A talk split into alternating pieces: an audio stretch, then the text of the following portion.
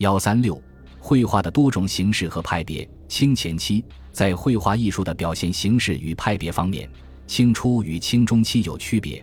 至于文人画家、宫廷画家与民间画家、工匠艺人，在艺术表现形式、风格与流派上，则更不相同。清初的绘画技艺形式与流派，清代初期，绘画艺术活动的中心在江南地区，而源自不同地域、各有师承。文化背景各异的画派，在绘画技艺形式、艺术风格、情绪上则大相径庭。具体而论，一类画家强调对传统绘画的继承，在绘画技艺形式上，则注重对前人笔墨技法的研习与临摹。他们是以四王为代表的正统派。另一类画家则在绘画艺术活动中，时时处处强调艺术创新精神，在绘画技艺形式上。则展现了时代的变迁和个性的创意，其艺术风格具有强烈的时代感。他们是以四僧为代表的野艺派，这些画派的形成与出现，既取得了各自不同的艺术成就，更为清初绘画艺术的发展做出了相应的贡献。此外，尚有许多地方的画派与画家，他们在绘画技艺风格上，一个有个性与特色，并取得了不同的艺术成就。第一。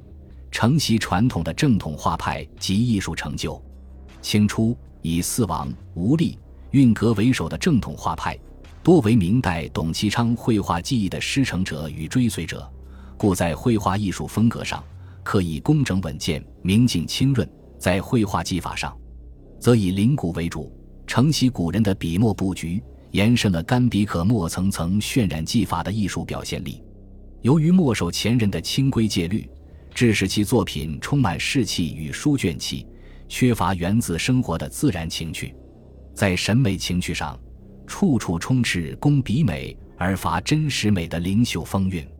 在画派的构成上，又分两代：前代为王时敏、王建、吴立、韵阁，他们身为前明遗民，却无移民意识，作品中更无移民精神的表现；后代为王元祁、王辉，前者为王时敏之孙。后者为王建的得意门生，他们共事朝廷，实慕皇恩，一位磨骨手法，不出己意，温润和柔的艺术风尚，深受统治者的赏识，并确立了其正统地位，故其艺术风靡大江南北，朝野上下，代表了清初绘画艺术的主流。在正统画派中，四王有以善画山水画为常，他们又可分为二支系。一是太仓王石敏、王元祁祖孙，以黄公望技法为师，艺术风格上以细腻精致见长，其绘画获得了熟而不甜、生而不涩、淡而且厚、实而且轻的艺术效果，史称楼东派。一是太仓王建，常属王辉师徒，他们并不专仿某家某派，而是兼容并蓄，虽刻意学古。但能将灵骨与写景结合，致使绘画中有某些生活与实景的感受，世称虞山派。四王与山水画艺术，四王画派当以王时敏为首。王时敏在明代曾官至太常寺卿，入清后退隐不仕，作画著文并授徒。在艺术主张上，坚持恢复古法，以正本清源；在艺术实践上，刻意磨古。以丰富自身技法与题材，且专以黄公望技法为师。早年时，绘画作品风格上规矩严谨，笔触交织密集，墨色渲染上干湿融洽，设色上则雅淡相混，从而其画面呈现出一派秀嫩且苍润的艺术情致。中年时所绘云鹤烟滩轴，在技法上则有调整，减少了人为雕琢的痕迹。由于干湿笔的互用效果。使画面既有秀润的韵致，亦成雅拙的情调。至晚年时，他在技法上用笔更干更松秀，且披麻皴上增加台点，画山体多以小块原石堆砌排列组成，使构图平稳宁静。在艺术风格上，暮年虽仍以黄石为主，但兼采众家，加以融会吸收。他的落木寒泉图轴、仙山楼阁图轴，运笔空灵。且皴擦点染诸迹兼施，致使画面上乔木郁郁葱葱，峰峦重叠起伏，收到了浑厚华滋的艺术效果。王时敏的绘画作品虽刻意临摹而缺乏新意，但在古人绘画技法的规范化、严谨化、程式化上，亦有一定的艺术成就。楼东派的另一代表人物为王元祁，他是王时敏之孙，在清代曾官至户部右侍郎，且供奉内廷，深得康熙帝赏识，常出入南书房鉴定古书画。王元祁早年的山水画多因袭古人法度，毫无己意。中年画风渐为独立，技法上兼用干湿运笔，且层层皴染。画面布局则以山体的运动趋向、虚实平衡的调度来满足和体现山水的龙脉，故缺乏纵深感与真实感，而仅为自我心象的表现。其技法。艺术风格则趋于程式化而乏创意。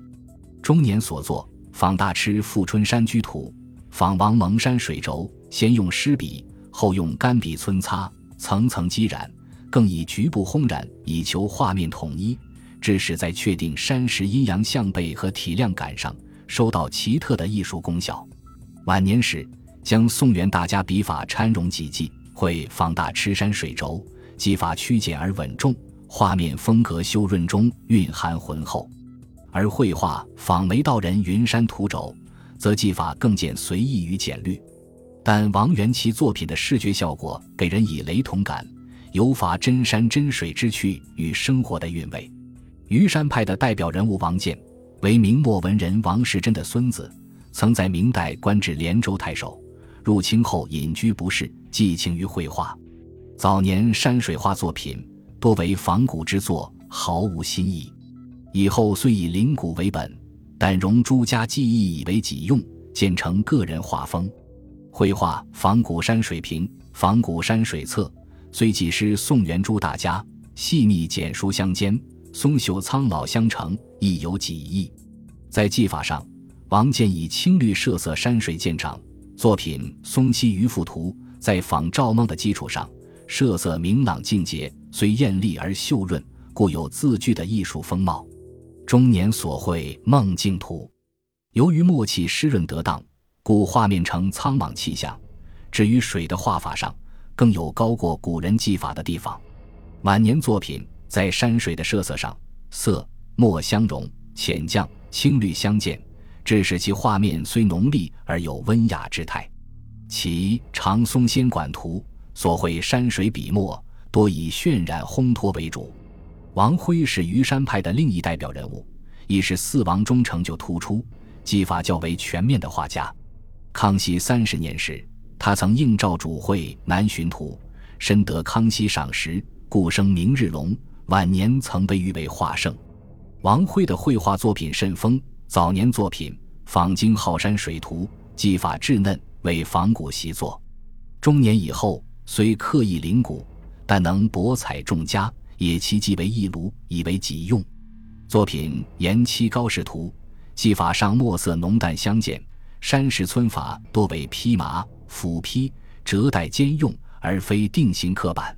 绘画仿王蒙秋山草堂图轴，技法精谨严整中意境界明朗，意见己意，可见他尸古而不逆古，精妙且有生气。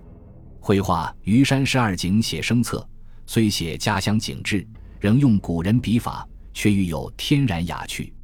六十岁主绘的《康熙南巡图卷》，画卷长达半里，其场面之宏阔，内容人物之繁杂，技法笔墨之多样，实为绘画中的鸿篇巨制。布局、结构、人物安排稳而不乱，体现了王辉的艺术驾驭能力。他晚年作品多为应酬之作，且粗制滥造而无任何新意。四王正统画派后继者甚众，楼东派的画家主要有唐代董邦达、华坤、黄鼎、方士树、张宗苍、钱维成、王玉等人。虞山派的主要画家则有王丑、王九、杨进、李世卓、蔡远、胡杰、徐荣、宋俊业、唐俊、顾坊等人。吴运于花鸟画艺术，吴运系指吴立、运阁二位画家，他们与四王并称清初六大家，同属正统派画系，但在技法上各有创新，在艺术成就上亦各有贡献。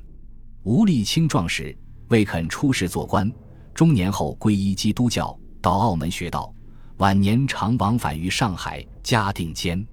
其作品青壮时便临宋元诸家，但不拘古法，且能容众家继承，以出己之心意。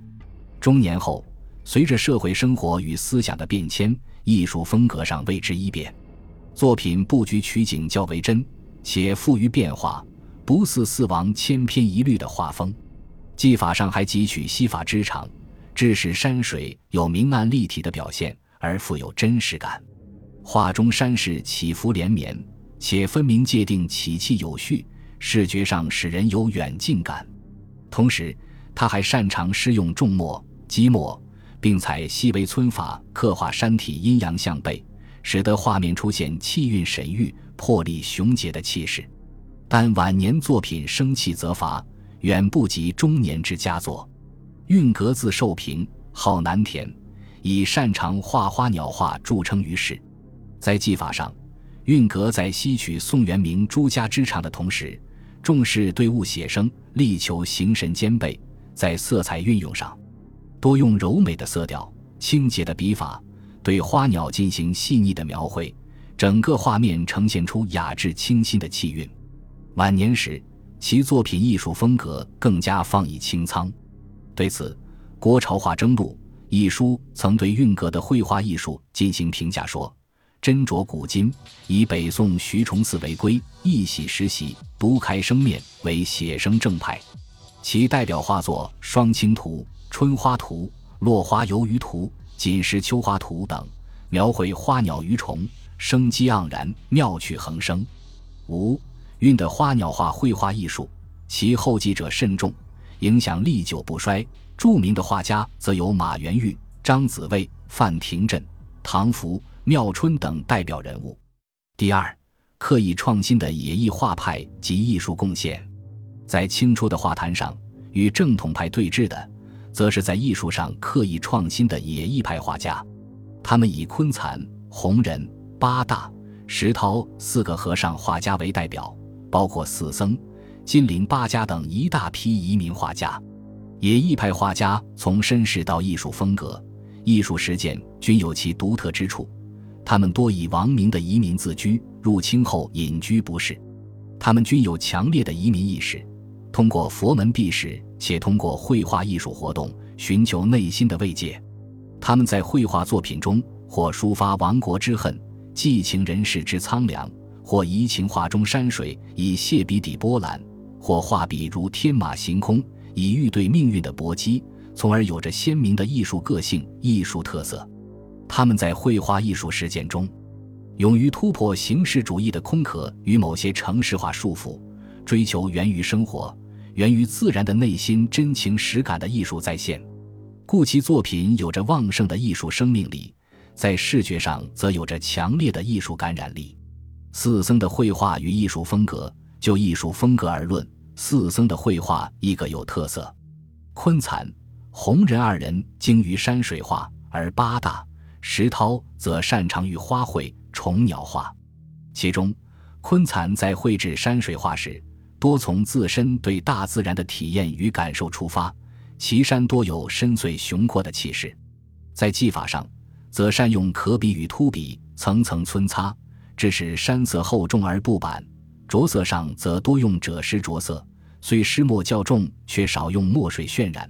在山石轮廓线上喜用胶墨勾提，并以浓墨点台，使画中山川更显深厚凝重。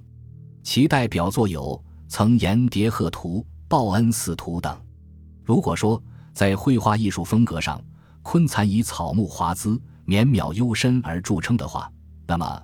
多以故乡黄山写实写意为题材的红人的绘画，则以消散冷寂的艺术风韵而传世。红人曾绘制《黄山真景册》五十幅，幅幅各异，写山写水，绘松绘人，皆传神会意，富有生气与朝气。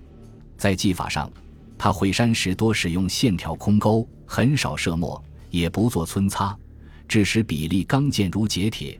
以此纵横交错，勾绘出黄山的内在雄阔气势与外貌山势特征。《黄山松石图》一画中所绘松树与山岩，奇而有韵，古中见苍。艺术的再现了黄山雾里苍穹的独特气势，蕴含着作者独具的艺术个性与艺术语汇。红人的画风艺品，当时影响颇为深远。清人周亮公在《读画录》中曾称道：“其实江南人已有无定雅俗，如西人之重云林然。”以红人为首的西安画派从者甚众，后继者亦多。八大的绘画以花鸟画成就最高，他呈沉淳徐渭之长，发展了泼墨写意的画法。其绘画艺术作品往往借物抒发愤世嫉俗之情和国破家亡之痛。